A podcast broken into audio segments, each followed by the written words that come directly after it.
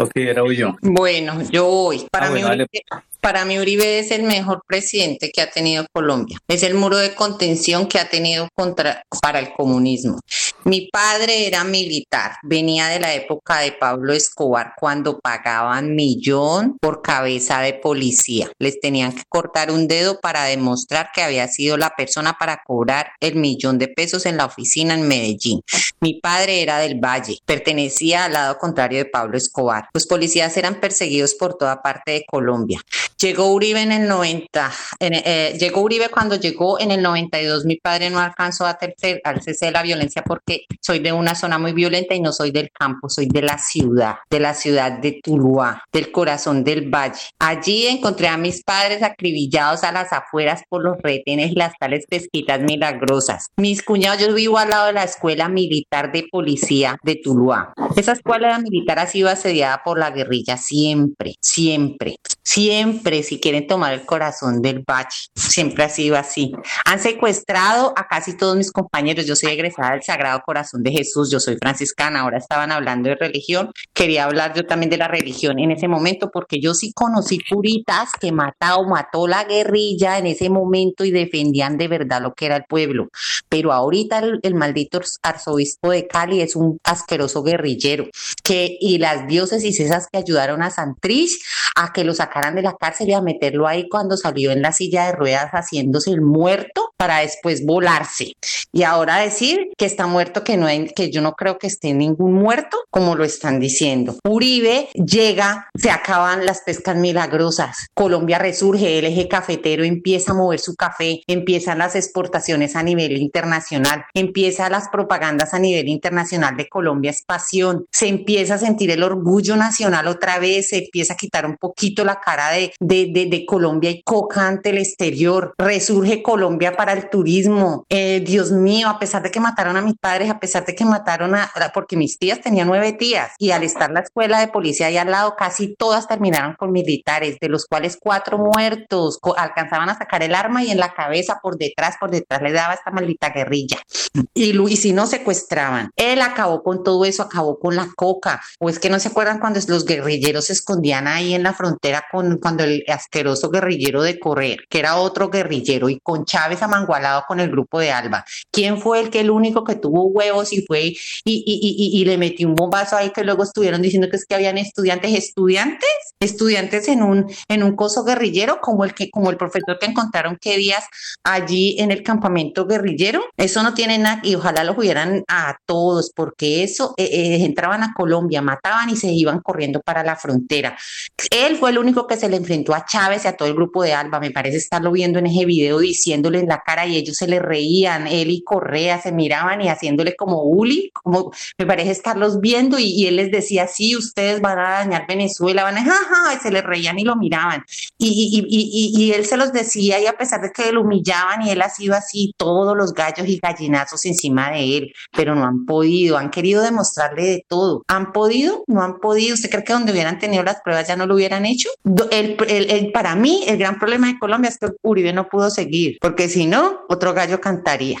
No estaría en mi institución como está, porque he visto mis policías humillados, humillados desde la época de mi padre y esta herida la volvieron a abrir estos malditos de este mes que han vuelto a humillar a mi fuerza pública y la están humillando como le están humillando, los han cogido que días cogieron a cuatro como si fueran perros con unas cadenas del cuello y los arrastraron. Ese Uribe no lo hubiera permitido. Ese es Uribe para mí. Mire, les voy a dar una cifra de pronto para que muchas personas, yo sí definitivamente, eh, yo me volví uribista no porque por de gratis, porque yo sí viví, viví el tema de como, como, como estábamos hablando ahorita, de, de viva voz viví todo este tema y para mí era, era, era muy indispensable lo que él hizo por muchas cosas.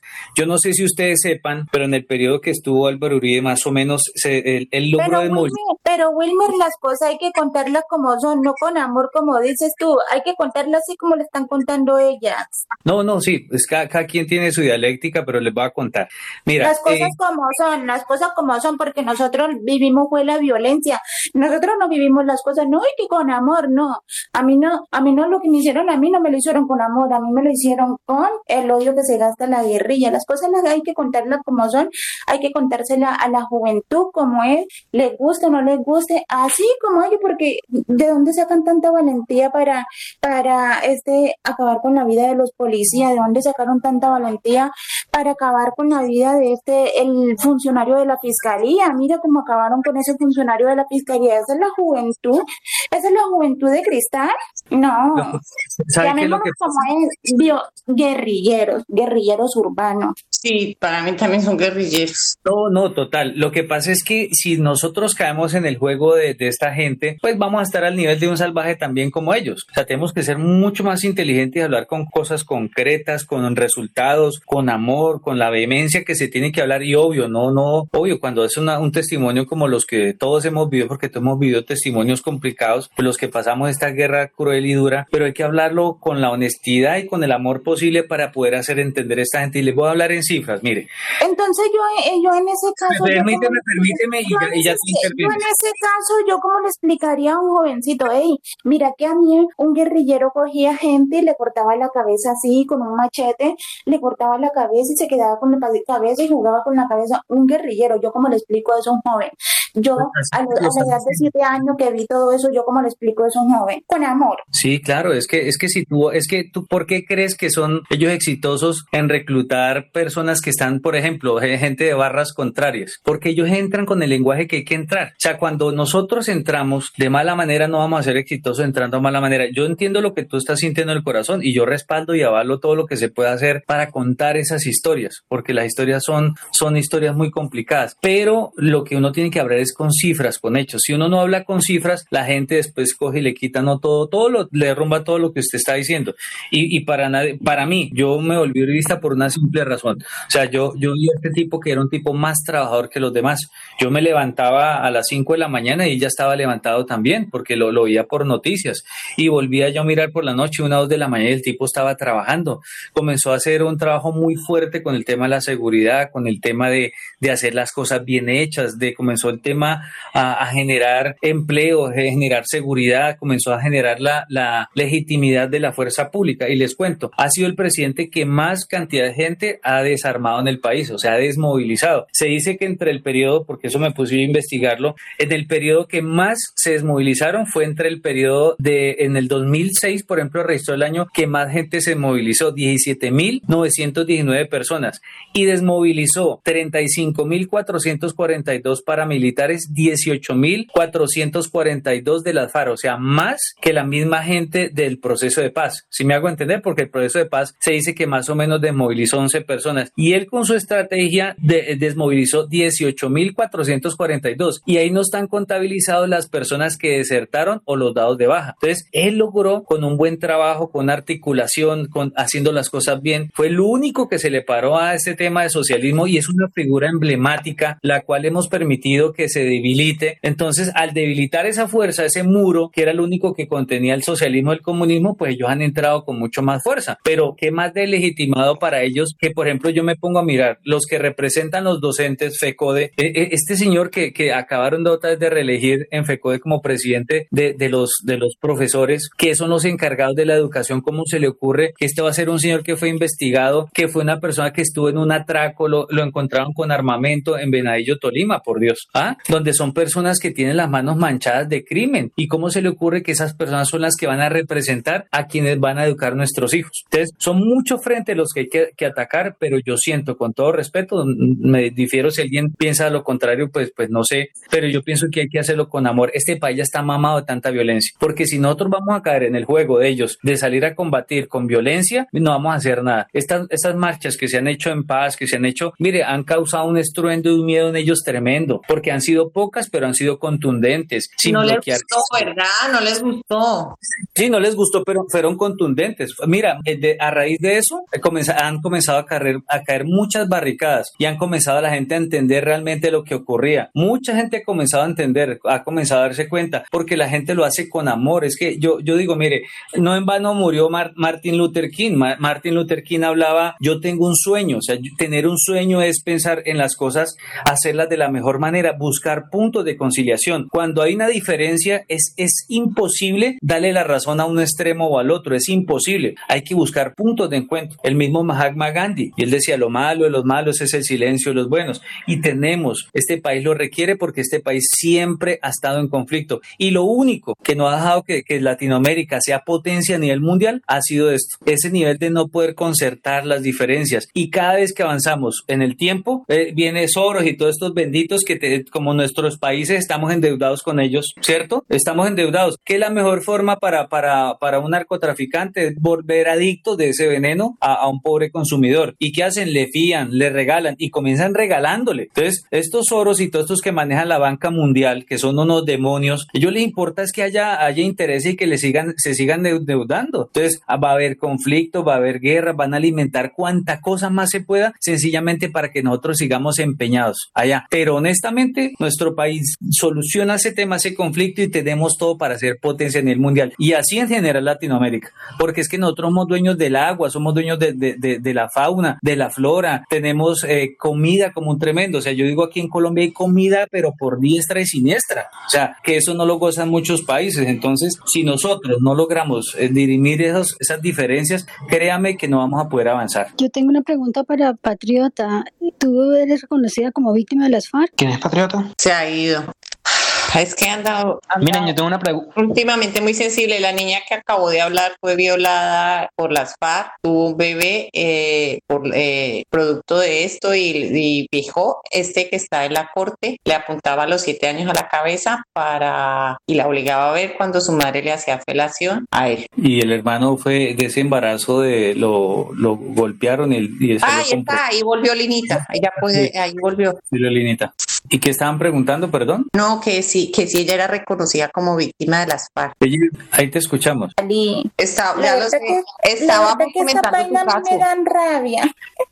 Ya lo sé, se abre la herida. Yo también la tengo abierta. Desgraciadamente no, se revictimiza uno con esto que está pasando, lo, lo vuelve a pasar más. Es que Wilmer, Wilmer dice que es que hay que hablarle con amor. Ey, ey, ven y yo te hago una pregunta. ¿Yo con qué amor le voy a hablar a un guerrillero? Dime tú, además, yo no sé qué es lo que hay en Cali. Eh, para mí, para mí esto es parecido a, lo, a la violencia de la guerrilla. Yo con qué amor le voy a andar hablando. Además, dime tú, eh, ¿con qué amor? ¿Tú crees que FECODE, los profesores de FECODE le hablan con amor a los alumnos? Entonces, si le hablaran con amor, ¿por qué le dicen el cuento de la motosierra a, a los peladitos, a los alumnos? ¿Por qué le dicen el cuento de la motosierra? Eso no es amor. Yo le, yo cojo a un muchachito de 13 años, de, de 17 años y me pregunta a mí, yo le digo las cosas como son. Yo le digo, hey, a mí me violaron a los 7 años, a mi mamá la golpearon en embarazo y tengo un hermano discapacitado por culpa de la guerrilla. ¿Tú eres una víctima reconocida de las FARC? ¿Cómo? ¿Tú eres una víctima reconocida de las FARC? Hasta hace poco porque eso es, he estado peleando, a mi mamá sí la reconocieron, a, la, a mi mamá sí la reconocieron, pero ¿sabe qué pasó con mi mamá? En víctima, en unidad de víctima le dijeron, mire, eh, señora, es para, eh, ¿por qué no se hace pasar como víctima de los paramilitares para, la, para que la reconozcan y le paguen rápido la indemnización y eso? Mi mamá se dejó llevar de la, se dejó llevar de, de la gente y fue y expuso eso allá. Y mi mamá hasta hoy día está mala de la cabeza, está, no recuerda nada, no se, no, no se acuerda ni de mí, yo soy la única hija de ella y no se acuerda ni de mí. ¿Por qué? Porque la conciencia dice que el karma y la conciencia se puso a decir mentira por allá y se enfermó, se enfermó. Por eso yo te hacía la pregunta y yo te aconsejo, trata de contactar las, las niñas de Rosa Blanca.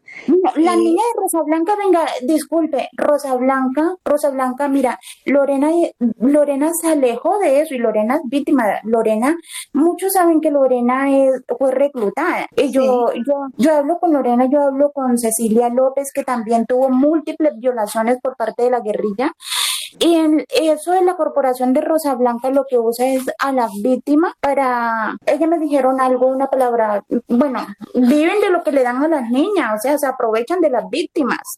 Bueno, pero tú no, no desfallezcas, no desfallezcas. Ania yo creo que le estaba colaborando con eso y... No Ani Abello es la única, eh, Ani Abello es la única que le está dando, que está ayudando a las víctimas, es la única, pero esa corporación Rosa Blanca nada, se lucra de ella, fue que me dijeron ella, se lucran de las víctimas. No, de sí, el único que hacía era el vino, ellos medio movía el coso y no pudieron nunca nada, y las pobres amenazadas. De no desfallezcas, a mí, no, a mí no, me amenazaron, no hace mucho me amenazaron y me dijeron que me iban a volver a violar, a mí volvieron y me amenazaron. ¿Ustedes creen que cómo vivo yo? Entonces, yo cómo lo voy a, cómo me, van a, me, me vienen a decir a mí que hable las cosas con amor o que cuente las cosas con amor. Es que a mí me hicieron las cosas con amor o qué. No, pero sabes que lo que, lo que tienes que, que hacer es tratar de limpiar tu corazón. Deja el odio, porque si tú dejas el odio en tu corazón, este señor fulanito que te violó, el otro fulanito, tú los ves, están felices, viven como reyes y tú eres la que te vives con ese dolor todo el resto de la vida. por eso que, por lo mismo que no tenía, por lo mismo que no tenía redes sociales, por lo mismo, pero al ver otra vez la, vaina que se está viviendo en este país, la vaina que están haciendo ellos, de cómo viven y cómo tratan a este otro señor de paramilitar que esto, óyeme, si esta gente fue lo peor, a la gente se le olvida lo que hizo la guerrilla y se ponen a, tratar a este señor de paramilitar. Yo me pregunto. Con las motosierras y por qué se le olvida lo que hizo la guerrilla con nosotras. Tú trata, trata te aconsejo que vayas. Eso es otra pregunta que yo tengo. Trata, trata de ir a terapia psicológica, busca, busca ayuda psicológica, trata de, de, limpiar tu corazón, pero no desfallezcas, nunca des el brazo a torcer, lleva, cuídate, cuídate, pero lleva y, y tienes que tener todos tus papeles, guarda cualquier amenaza que te hagan en a, tu WhatsApp, eh, si te llaman, graba, empieza a guardar toda, todas las pruebas y no desfallezcas porque algún día va a haber justicia y te la mereces y tú eres de las personas que te mereces tener reparación porque te dañaron tu vida, pero tu corazón límpialo, tu mente límpiala porque tú vives con esto el resto de la vida. Mire, la clave es tus victimarios viven felices y ni recuerdan que tú existes. Mira, es que es que ¿cuál, cuál es el problema cuando uno ha sido victimizado por lo que sea, un mal matrimonio, un mal negocio, una violación, cualquier cosa. El gran problema de todo eso es usted conferirle al poder a otro para que le quite a usted la paz, porque el rencor, el odio es un veneno que uno se toma para que otro se muera y eso no puede ser, o sea, y por eso yo te digo con el amor que, que yo, yo, yo no sé qué siente cada quien cuando vive un problema tan tremendo como el que pasó Linita, eso debe ser una cosa, y yo digo, tocan con mi familia, mi hija me acaba lo bueno, pero, pero yo digo, yo me acuerdo de una época que mi mamá, pues nosotros somos del campo, mi mamá fue empleada de servicio y mi mamá la humillaron mucho. Y yo supe de un tipo que se quiso aprovechar de mi mamá. Y mi mamá me contó la historia con el Señor. Resulta que la vida me dio a mí la, la potestad de, y tuve Señor en mi poder para hacer lo que se quebrara financieramente o salvarlo financieramente, porque yo era la persona que aprobaba los créditos en el sector financiero. Entonces, eh, eh, cuando llego yo con el caso todo contento donde mi mamá y le digo, madre, mira, este hijo de tantas que tanto daño nos hizo a la familia, que tanto daño le hizo usted, yo aquí tengo la oportunidad y le voy a negar el crédito y ese señor se va a ir a la quiebra. Y mi mamá me dijo algo que a mí me descrestó y yo estaba muy sardino, tenía como 21 años que yo terminé la universidad muy, muy, muy chico. Mi mamá me dijo, mi hijo, el mal hay que pagarlo con bien. Y eso a mí me sonó como una patada en las gónadas, porque yo iba, era, era resuelto a, acabar, digamos, con ese tema. Y, y, mi mamá me dijo eso. Entonces, si uno, si uno permite que esa gente le robe la paz a usted, que esa gente le robe la tranquilidad, pues sencillamente uno va a estar en ese momento todavía, o sea, uno no va a poder evolucionar. Y la clave está en eso, en poder pagar ese mal con bien. Obvio, mansos más no mensos, ¿no? No a mí me han querido tumbar también la cuenta. Yo te muestro y a mí varias veces me han querido tumbar la cuenta. Y no voy a parar de contar las cosas como son, como las viví, lo que me hicieron, no voy a parar para que el mundo entero se dé cuenta lo que eso, lo que está pasando realmente en Colombia, porque es una vaina que quieren ocultar. Y usted mismo se dio cuenta con la se dio cuenta con la alemana, ¿o no? Sí, sí, claro, pero recuerda que la verdad lo hace uno libre, pero sí tienes que hacer todo lo posible, Linita. lo dejaron, y lo dejaron hablar y, estaba diciendo la verdad y lo dejaron hablar, lo silenciaron, mijo, lo silenciaron, no le sirvió de nada hablar con amor. Las cosas hay que contarlas como son, para qué ocultar lo que está pasando acá.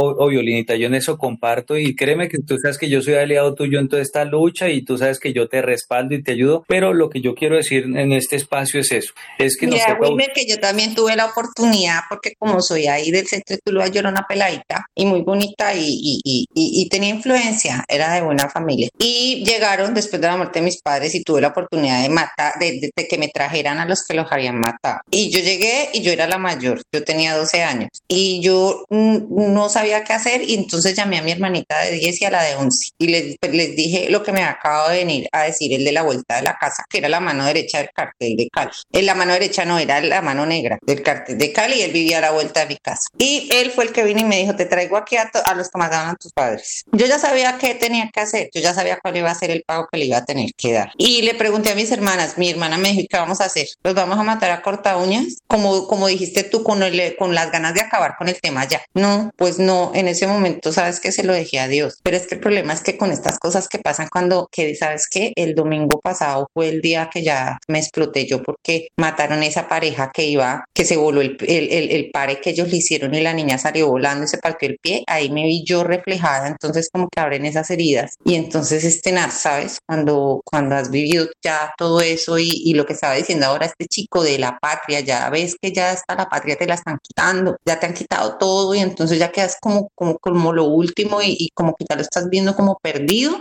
Y es que se, mira, mira que nosotros, eh, porque yo tengo, o sea, yo viví ambas cosas, ¿no? De, de y, y, una parte me alcanzó a tocar de, de, de los paramilitares, ¿no?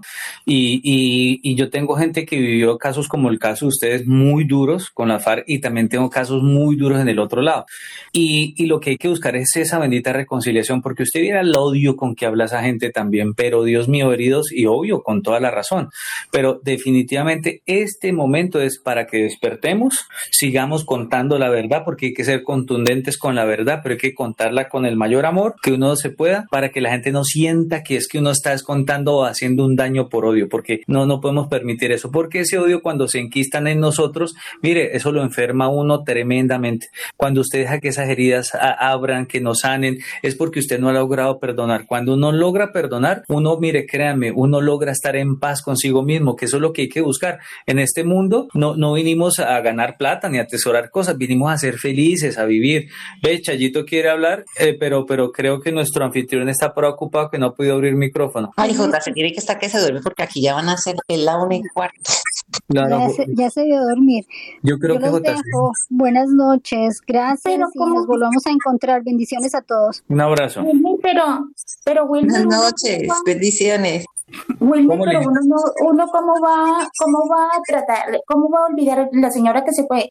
Mira, ve, yo fui a víctima, a unidad de víctima y a mí me negaron todo. A mí me tocó denunciar por fiscalía lo que me hicieron esta gente. Uno cómo va a tratar de olvidar la vaina. Te dicen, no, uno va a unidad de víctima y lo que, lo primero que te dicen, no, es que tus hechos fueron eh, hace mucho tiempo y no te podemos reconocer como víctima porque ya hace tiempo. O sea, yo tengo que seguir con la heridita ahí y ver cómo se ríen de mí, o sea, cómo me piden a mí que yo busque ayuda de psicología, ya yo la busqué, ya yo la busqué, pero resulta y pasa que por más que uno limpie su corazón, la vaina queda ahí, la vaina, el daño queda ahí. Ahora, a mi hermano todavía le siguen haciendo daño, a mi papá todavía le siguen haciendo daño. Lo que pasa es que mucha gente se mete por aquí, no, quiere hacer como el papel de psicólogo y la vaina, que olvídate de la vaina. No, yo lo que estoy haciendo ni estoy buscando protagonismo ni nada, yo estoy contando lo que viví, no sé las otras víctimas, pero yo estoy contando lo que viví y la burla por la que nosotras somos burladas aquí en este país, somos burladas. A mí me tocó denunciar otra vez, nuevamente por fiscalía, porque en unidad de víctimas no me quisieron reconocer porque supuestamente la violación había hecho, ya tenía tiempo y todo lo que viví, lo de la masacre de la chinita, había sido mucho tiempo, pero la vaina queda ahí, la cicatriz queda ahí. A mí nunca me, me reconocieron como víctima, a mí nunca me indemnizaron ni nada. Y me tocó por fiscalía y las amenazas que me siguen haciendo porque estoy hablando por este medio, por el espacio. Y a ellos no les conviene que uno hable por este medio porque lo escuchan otras personas de otros países. Por eso eh, suspendieron a esta muchacha, Nicolás. Ya, Lina, pero eso, pero también, ¿sabes qué? a veces es que también como ellos, lo que pasa es que como nos, nos estábamos moviendo por esos otros space de, de, muy, muy de izquierda y se nos tiraban al cuello, de pronto a veces, por ejemplo, en este espacio de JC que es más tranquilito, nos toca como, no, se como dice el otro, como más tranquilo, a ver si podemos seguir cambiándole la idea a la gente y que se dé cuenta que no son cosas de, de cuentos ni de nada, sino que es la realidad y que, y que no puedes estar de acuerdo con eso. No, y, y créeme que yo defiendo todo este tema con vehemencia, yo lo defiendo a capa y espada y hablo con el uno y el otro y siempre, toda la vida ha sido eso. Incluso mucha gente pues me, me dice, mi familia me pelea, pero usted qué, si es que usted no vive de eso, o es que acaso qué, yo le digo a mi mamá, a mis hermanos, porque todos ellos no, no, no son, no, no les gustan mucho estos temas, pero yo le digo, pues alguien tiene que estar contando y diciendo, visibilizando las vainas porque esto poco a poco surge camino y cuando uno se da cuenta, pues, pues mira ya, ya el problema en que vamos a estar sumergidos, pero la clave, la clave, la clave, este país necesita reconciliación, necesita mucho amor, necesita aprendernos a comunicar y llegarle a estos muchachos, a los jóvenes hay que saberles llegar porque ellos tienen un lenguaje muy diferente, una forma de pensar muy diferente, ellos, ellos mm, tienen como un concepto de ombliguismo, ¿no? Ellos creen que son... Sí, pero es que mira, el otro día te voy a poner un ejemplo. Hicimos el, el, el, el la tarea, ¿no? Y dejamos a uno que entrara y hablaba que te cagas y bueno, terminó pidiendo abogados para Lina en la sala, como si Rosa Blanca, que, que está, es lo que estábamos hablando y todas estas corporaciones que le están ayudando, no, no. le hubieran podido ayudar, o sea, son capaces de voltear tanto, se los dejas a que se enrollen, voltean la tarta de tal manera de que él sí iba a ser el bueno y él ya le iba a conseguir, en la sala habían dos abogados y él ya lo sabía, y llegó y volteó la tarta tanto que llegó y dijo, dijo, no, no, a esta niña si la violó la guerrilla hay que conseguirle abogados, pero ya mismo, creo que hay dos abogados en la sala, pongámonos en contacto, yo apoyo esa, bueno, bueno, bueno, bueno, volteó la tarta de una manera, esta gente es impresionante, que si y uno que es ya mayor y, y sabe las cosas, dice, pero ¿cómo puedes voltearla de esa manera que vas a quedar súper bien, huevón, vas a quedar como el rey? Ahora un pelado es que son tremendos. Y era un chico joven. Imagínate cómo enredar a los otros. Llega a coger a una de estas niñitas por ahí en un foro aparte y, la niñita se cree que de verdad es el, el, el Superman que la va a salvar. Y se llama Carlos. Y, y, eso ocurre en las redes, ¿no? Ustedes saben que incluso yo hablaba, no habla con gente preparada, con gente educada, pues supuestamente que ha estudiado. Y claro, como las redes, mm, mejor dicho, siempre hay una, perspectiva diferente, cada quien la ve diferente. Y, y esas, estas benditas redes, como, como hay gente dedicada a encochinar, hay gente a manipular, a cuadrar, y esa estrategia ha sido muy exitosa en ellos, porque ellos dicen, mire, y en tal parte que mataron a cinco, a tal parte mataron a diez, y me yo hago a suma y digo, no, pues en este país han matado en este fin de semana como 500 personas, pero ¿dónde están? No, es que los están echando a los ríos, que es que la gente la están picando por la irresponsabilidad de muchos eh, youtubers, influencers, de, de, toda esta gente que lo que quiere es lucrarse con estos temas live, eso es lo que la gente no sabe. O sea, porque acuerde que YouTube paga por, por, por interacción y todas estas redes pagan por interacción. Entonces, estos tipos, imagínese que, que este, este, ¿cómo llama este muchacho mexicano, el de Luisito Comunica? Pues vino aquí a Colombia, justo en el en semejante agite vino aquí a Colombia y pues vino como a hacer ni chicha ni limonada, pero sí que estaba como con los manifestantes, pero que no, pero eso sencillamente porque el man necesita, eh, eh, eh, digamos, Colombia está como en el centro de Latinoamérica en estos momentos, entonces lo que él necesita es visualizaciones. Y estos berracos no hemos entendido que están jugando a eso, o sea, a ganar seguidores, a ganar visualizaciones o los que viven del Estado, punto, así de simple. Yo ni vivo del Estado, ni vivo de las redes, ni más, pero estos sí son mercenarios de ese tema. Entonces, incluso los noticieros, a los noticieros era que el COVID nos va a matar, que nos está matando, que el COVID, que el COVID, que el COVID. Y yo le dije un día a mi mamá, mamá, no veas más esa vaina que eso la va a enfermar. Y yo dejé de ver noticias, dejé de ver noticias por ese tema. Y ahorita no, se acabó el COVID. O sea, ya ahorita, y ahorita solo las protestas y siempre están del lado los manifestantes, del lado de lo que es live, o sea, lo que le genera rating. Y digo, pero ¿cómo puede ser si es que si yo soy un comunicador, precisamente tengo que ser 100% imparcial? Como comunico de aquí, comunico de allá, pero sencillamente no. Aquí en Colombia es, al, acuerde que existe una cosa que llaman reportajes y el reportaje yo lo puedo pagar, más yo puedo a mi empresa pagarle un reportaje y así no sea el mejor empresario del Valle o de Colombia que me digan que soy de los mejores y ya pago el, el reportaje y estos benditos le están pagando todos estos noticieros, sale su influencer y están moviendo la plata en ese tema y acuerde que el que tiene el conocimiento, que tiene las comunicaciones, tiene el poder. Entonces, estos medios son muy buenos para contarlo, pero contarlo más con amor. Hombre, Wilmer, yo seguiré contando mis vainas como me la hicieron, como me la hicieron vivir, porque esa gente no tuvo amor para hacerme la vaina a mí. Y digo que la única manera para yo vivir feliz es que eso, esos guerrilleros del Congreso le den de baja. Alguna vez que yo recuerdo, estaba, tenía yo como nueve años, creo, eh, escuché como en una entrevista a este señor presidente que yo lo amo, digo yo, a Álvaro Uribe y el dicho es, la culebra hay que matarla por la cabeza y la vaina, la única vaina mala que hizo Uribe en esta vida en Colombia fue no haber terminado con esta gente, con estos violadores, viviera yo feliz, no viviera una noche, cada, cada, noche de pesadilla, mis noches no serían llenas de pesadilla, esta gente me hizo mucho daño y me sigue haciendo mucho daño porque es que le están haciendo mucho daño a mi papá, a mi hermano, a una persona, a una persona discapacitada. Usted, usted qué va, ustedes tienen su vida normal, pero allá no, en mi casa no, mi familia no, mi familia todavía la someten, las amenazan, lo extorsionan. Entonces, las vainas yo las cuento como son. El que no le guste que yo cuente las vainas por estos medios como es, se va retirando, pero yo voy a seguir contando las cosas como son, como me las hicieron no me van a callar. Ya, Lenita, pero también hay que entender la forma de pensar de, de, Wilmer. Él, él, es de derecha si nos apoya totalmente. Lo que pasa es que él, él lucha desde, desde, desde, el punto ese. Lo que pasa es que es duro, es duro. Yo entiendo lo que él dice, es duro para nosotras hablar con amor con esa gente, pero nos toca echarnos a la idea de tratar de devolver lo que, lo que veamos que se pueda medio sacar de por encima, porque es que cuando ya están muy arriesgados en esas teorías, cuando ya te vienen con la teoría grande, es que ya dices, tú con este no se puede, pero lo que se pueda rescatar, yo creo que pues son puntos para nosotros y quitarnos vagos de esos semáforos, ¿no?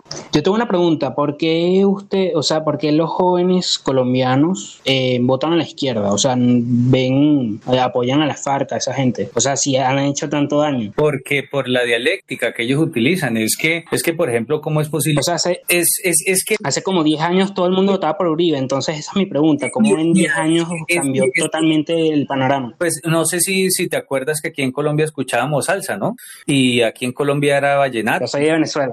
Claro, y por ejemplo, claro, y tú como venezolano, pues de música tropical y demás, pero llega un género, sí, llega una ola, llega una onda nueva y acaba, o sea, acaba porque lo que va haciendo es transformando la, la idiosincrasia y la forma de pensar. Entonces, por ejemplo, aquí en Colombia lo que pasó es eso, que, que esta, la izquierda nunca se duerme, la, ellas nunca se quedan quietos, ellos van socavando todo lo que puedan, la, institucionalidad, el tema de las creencias, el tema de valores, el tema, ellos están en todo, ese, en todo eso. Y aquí en Colombia, como en muchas partes, como en muchas partes ocurre que hay una base que ellos han estado doctrinando eh, y es el tema de los muchachos en los colegios públicos y las universidades públicas. Entonces, aquí, por ejemplo, en todas las universidades públicas eh, hay insignias del Che Guevara, del M19, hay avisos de la FARA y de todo eso. Entonces, cuando, cuando una persona llega ahí, sí, eso es un caldo de cultivo tremendo. Yo le estaba contando, no sé, los conté a ustedes en otro foro, de yo tengo una, unos familiares y, y ellos son cristianos y toda la familia son cristianos y este muchacho lo metieron a estudiar a una universidad pública aquí en Colombia, en la del Valle,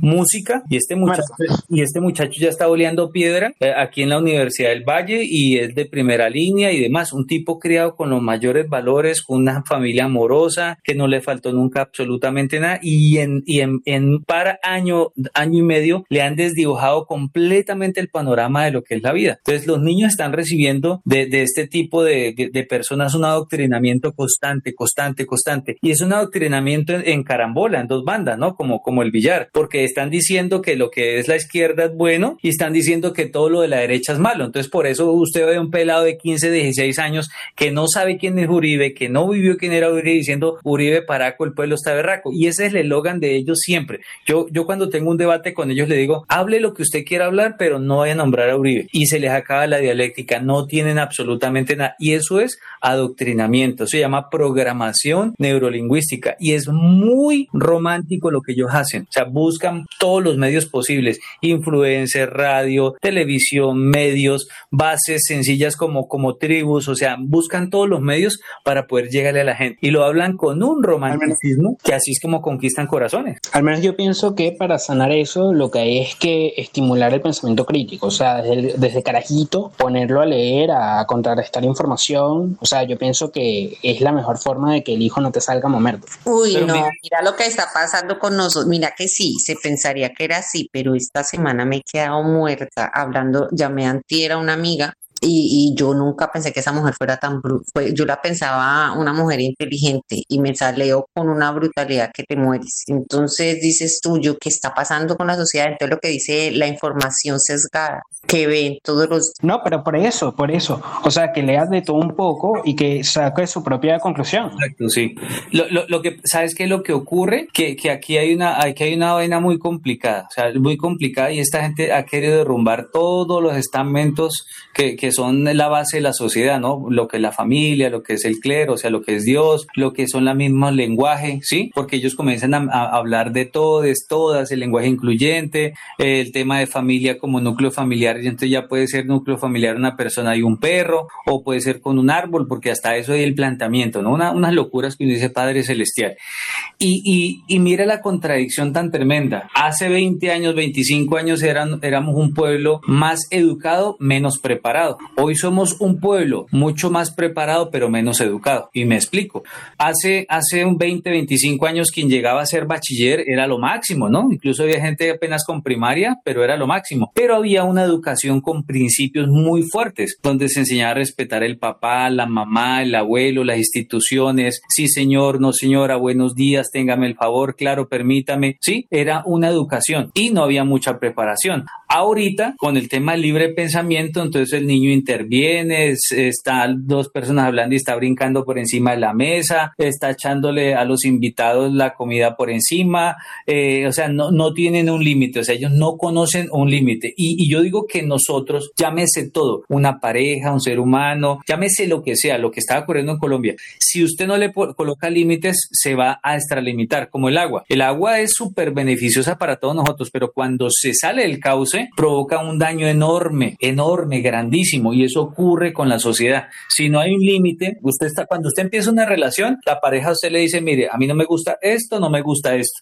Y la otra persona dice, mire, mi amor, a mí no me gusta esto, o sea, se comienzan a colocar algún tipo de límites y se va hablando para negociar eso, pero cuando no hay eso, pues una sociedad se desboca, o sea, se desboca. Entonces, a los muchachos se están criando con muchísimas atribuciones, con muchos beneficios y con muchos derechos, pero se nos olvida las obligaciones, se nos olvida los deberes, se nos olvida las responsabilidades. Entonces, este tipo de pensamiento, usted va a encontrar gente muy preparada, que usted lo ve con una carrera, dos carreras, pero son personas irrespetuosas. O sea, si usted debate con una persona esa, no respeta su posición, sino es ellos tiene la razón, sí y punto. Pare de contar. Yo estoy en parte de acuerdo contigo, pero sí creo que desde niños hay que formarlos para que tengan sus propias opiniones y pero que puedan eh, que sepan respetar opiniones ajenas. O sea, esa cosa de que hay que callarlos porque sí, allí no estoy de acuerdo. No, lo que pasa es que, por ejemplo, hay cosas que no se pueden negociar, ¿sí? Por ejemplo, yo, yo sí, mi, mi hija tiene 11 años. Mi hija yo veo que está siendo grosera con alguien y, y, y qué pena, yo actúo y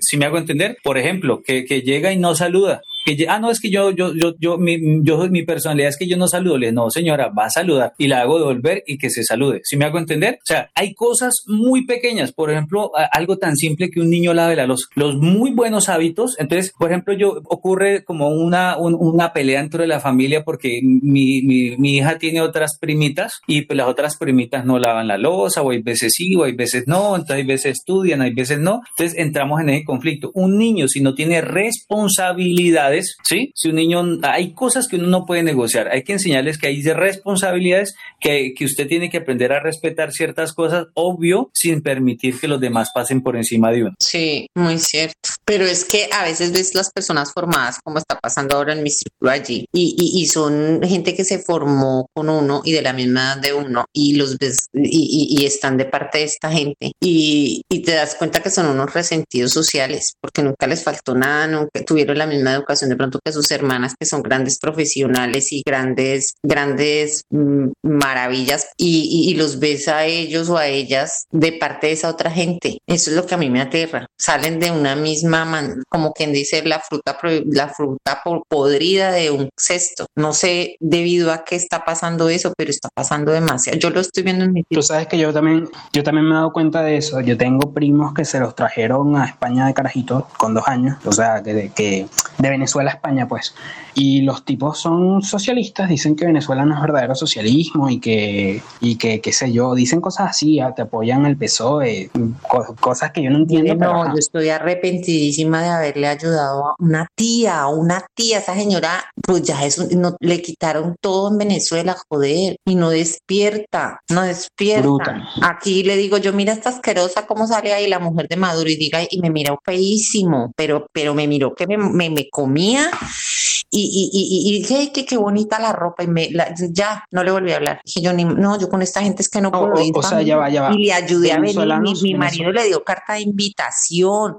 Y ¿sabes qué es lo peor? Que me duele como un berraco porque eso es traición, porque va a ser un votante aquí para izquierda. Y aquí están atacando totalmente la derecha, igual que en toda parte. A Vox, ¿sabes tú si estás en España? Que están atacando a Vox. Entonces, sí, sí, que... Esta gente va en contra y entonces, imagínate, y a mí me duele eso en el alma, en el alma, y, y mi marido me mira y claro, me hace sentir mal, como quien dice, lo mira, sabes que ahí no, ahí yo no lo veo, o sea, al menos yo no lo he visto de la misma forma. Yo veo que las personas, el votante de derecha, o sea, venezolano, vivió el socialismo. Los que no vivieron el socialismo son los que por lo general votan a la izquierda. Pero, pero, o sea, que se los trajeron de Venezuela a los dos años. No, y es lo mismo que está ocurriendo aquí en Colombia y en todo lado. O sea, imagínate, y voy a contar una cosa más tremenda. Está en un retén de estos de, de que no podía pasar entre límites de dos departamentos aquí entre el Valle y el Cauca y estamos ahí parados. Y vi un venezolano venezolano y estaba hablando con un man del ejército. Yo me acerqué ahí a hablar con ellos, a saludarlos.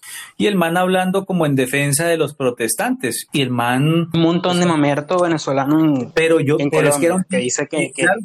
pero, era un tipo que estaba, era un caminante. Es que los que están caminando son los que están pasando lo peor. Porque es que esa gente viene recorriendo todo el continente caminando. Que salen de un país a otro y es camine y camine esos pobres.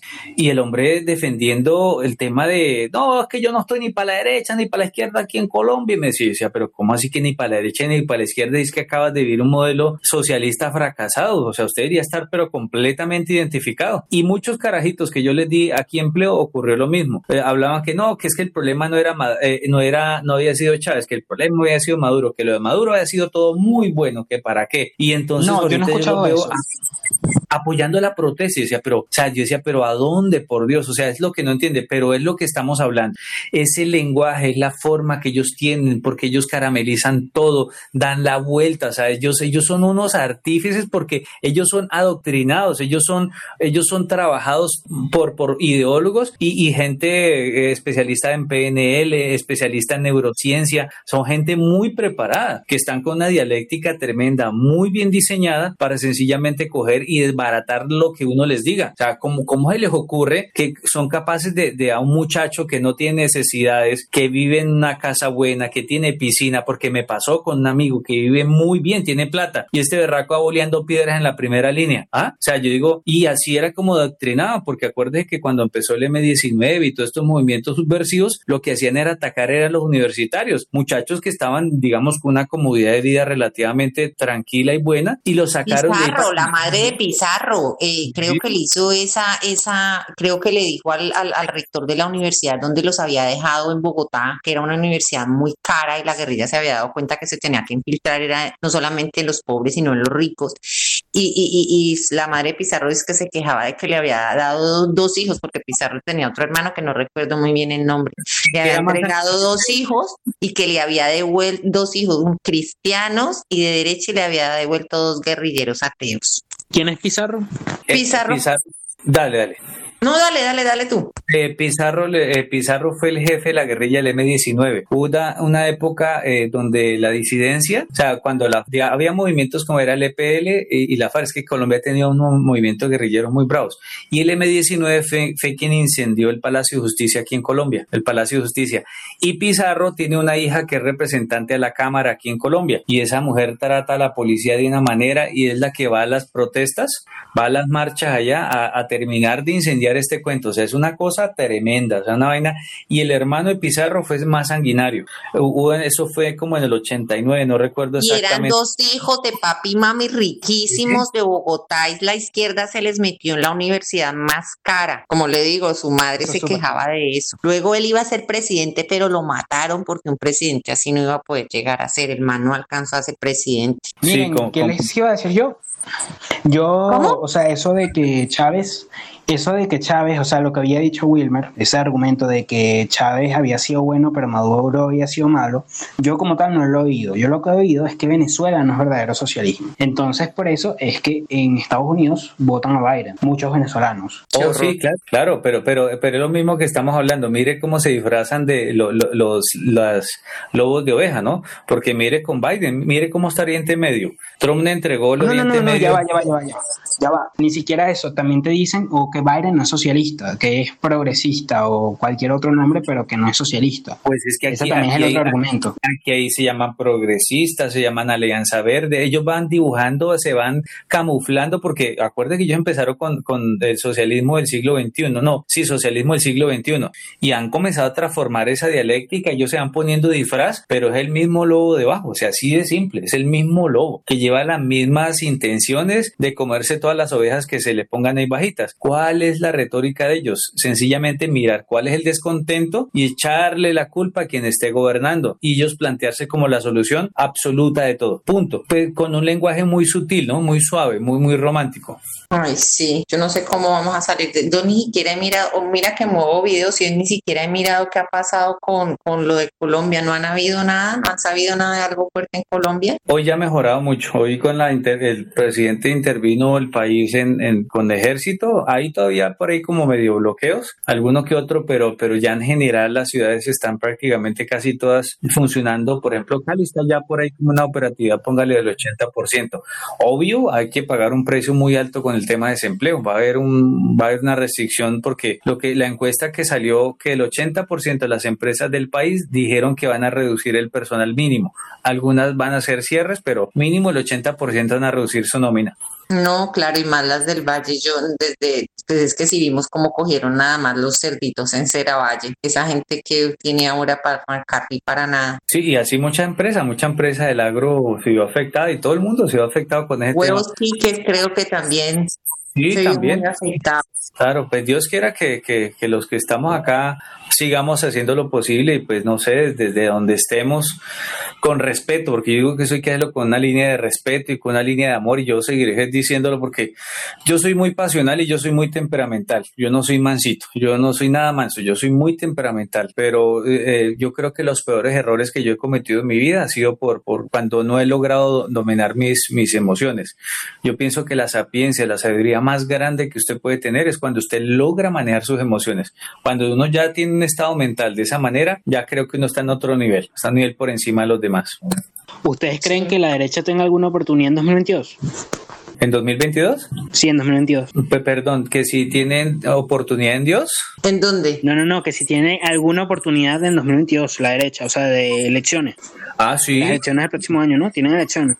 Eh, no, inclusive, eh, ahorita, por ejemplo, nomás lo que está ocurriendo en, en, en Ecuador, iba a decir yo, en Perú, es una vaina definitiva, va a ser definitiva, definitiva, porque depende. bueno, eso, eso va a ser trascendental. Lo que ocurra en Ecuador va a ser una catapulta importante para el resto de países, ¿no? Porque si, si logra subir este tipo de izquierda, pues va a haber una polarización más grande todavía, ¿no? Y aquí, aquí en Colombia yo siento que, que se están despertando movimientos y personas que, digamos, habían sido, entre comillas, apolíticas. O sea, o la gente que está como muy de centro. Entonces ya la gente está comenzándose a ir como para, para alguno de los dos lados.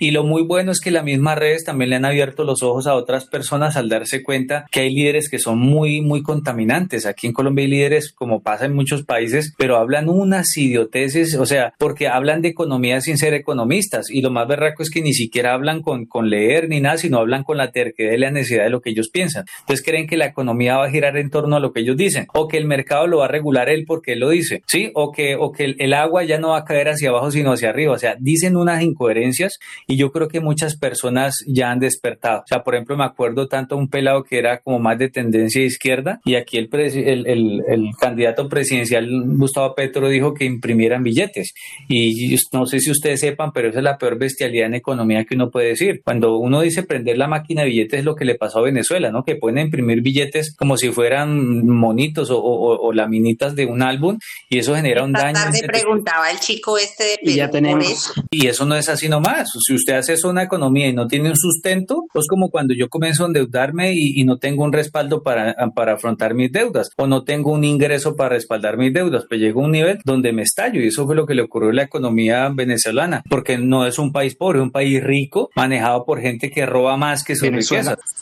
Eh, sí, Venezuela. No, claro, Venezuela en los 90, Venezuela en los 90 era un país, o sea, no era Suiza, pero era un país viable, un país que ahorita podría ser Chile. No, no, mira, va, va, a ser más atrevido. O sea, Venezuela, Venezuela estaba por encima de Chile. Venezuela estaba, el ingreso per cápita estaba muy por encima en absolutamente en todo. Eh, con, la tendencia que iba Venezuela, o sea, a, este, a esta altura del partido tendría que estar similar a un Dubái, porque la reserva de petróleo más grande del mundo la tiene aún Venezuela tiene reserva de petróleo para casi 300 años. Tiene coltán, tiene las playas bonitas como la que tiene Colombia y Venezuela no la tiene otro país. O sea, tiene tanto, pero tiene tanto el oro. O sea, es que tiene reservas de oro como un tremendo. Tiene, tiene tanto para dar, pero estos benditos son tan voraces. O sea, yo me pongo a ver esas películas como cuando las películas de Marvel, como cuando uno se pone un Thanos, ¿no? Que Thanos con un chasquido, eso de, coge y mató la mitad de la humanidad. Yo veo esos benditos de esa manera, cogen y chasquean los dedos y empobrecen a todo el mundo. ¿Sí? ¿Y quiénes son los, los, ricos? Pues los que le rodean. O sea que la rica, la mujer más rica de Latinoamérica y casi del mundo en, mujer es la hija de Chávez, María. Es la hija mayor de Chávez. Es, es una de las mujeres más ricas del mundo. ¿Mm? Tú sabes lo que más molesta, que había un plan, o sea, en, que se iba a aplicar a partir de 2000, que quería volver a Venezuela un país federal, o sea, una, una versión endógena de Estados Unidos, y obviamente no pasó porque llegó Chávez. Que lo más factible era que si hubiera estado hubiese pasado, ¿no? Que hubiesen tenido economías dolarizadas, y claro, porque es que es que lo, digamos, Venezuela. O sea, que cada estado fuera tuviera sus propios recursos. Entonces, en ahí donde están todas esas reservas, sí, sí, donde están todas esas reservas de petróleo, entonces, o sea, hubieran, ahorita tendríamos metrópolis más arrechas que Caracas, por ejemplo. Pero total, uh, total. Es que imagínate cómo es posible, y mucha gente no sabe, pero una de las gasolineras más grandes de Estados Unidos, Citgo, es, es de, eh, de, Venezuela. Y, imagínese, Citgo, que eso habían, yo no sé cuántas miles de estaciones de servicio en Estados Unidos. O sea, le entraba dólares por todo lado. Y este tipo, claro, de comenzar comenzaron a derrochar, derrochar, derrochar. Y yo me acuerdo que hubo un especial donde en solamente dos construcciones que, que, que este Chávez se robaron la plática de dos, solamente dos, dos proyectos habían construido con esa misma plata lo que costó el edificio más alto del mundo. Se habían podido hacer ahí en Venezuela una de esas torres, las de las más altas del mundo. O sea, a, ese equivalente. Y Venezuela, eh, en economía, a esta altura del partido, debería tener un ingreso per cápita por lo menos cuatro o cinco veces más grande que lo que tiene cualquier país de Latinoamérica. Y ustedes miran el salario mínimo que hay en Venezuela hoy en día, es una cosa que uno dice, ¿cómo es posible que un país tan inmensamente rico hoy en día es, incluso esté por debajo de Haití? Por Dios, es que Haití el nivel de pobreza es muy alto y ya el nivel de Venezuela pobreza... es un es el apocalipsis, Es un apocalipsis total, es horrible. es que el problema de todo esto es porque yo he escuchado a los argentinos, he escuchado a los chilenos, dicen, no, es que aquí si no nos va a pasar como pasó en Venezuela, o sea, como quien dice, yo me tomo el veneno, pero se muere el de allí pero a mí ese mismo veneno no me mata, yo soy inmune a ese veneno, pero ¿cómo no va a pasar? Si es que ellos siempre llegan a lo mismo, primero a manosear la constitución, o sea, a tocarla. Siempre ellos entran con la misma dialéctica, yo los escucho eh, de, privatizar, entonces comenzar a nacionalizar, ellos comienzan a decir que los recursos los van a manejar directamente ellos y que van a regular el mercado, o sea, comienza, es la misma dialéctica, yo digo, pero ¿cómo la gente no ve que le están comparando toda esta vaina y, y, y o sea, juepucha, y no, y no reaccionan? Hola, ¿me oye? Hola. Un minuto de silencio. Me voy a dormir. Van a ser las dos y tengo que madrugar a trabajar. Vale, que descanse. De igual manera me va a ocupar aquí a hacer Muchas gracias por todo el rato. Me la he pasado bobísima. Mañana sigo yendo los más otros ratos cuando llegue. Les, dejo una reflexión para que nos vayamos a descansar. De verdad, eh, como, como lo dijo Martin Luther King, yo tengo un sueño, ¿no? Yo tengo un sueño donde el cual quepamos todos. Y hay un sueño que tenemos que cumplir y es un sueño que es librarnos de este socialismo. Ay, sí, Dios te oiga, Dios mío. Ay, Dios mío, estamos muy mal allá en Colombia, mi tierrita querida, mi tierrita dorada, en Sudamérica, todos estamos, porque aquí es un venezolano, lo voy oyendo, y un cubano y temprano, Dios mío. Tenemos que sacudirnos de esa culebra que nos quiere tragar. Dios les bendiga, un abrazo enorme y un saludo desde por acá. Lo mismo, muchas gracias, hasta luego a todos, chao. Chao. Hasta luego.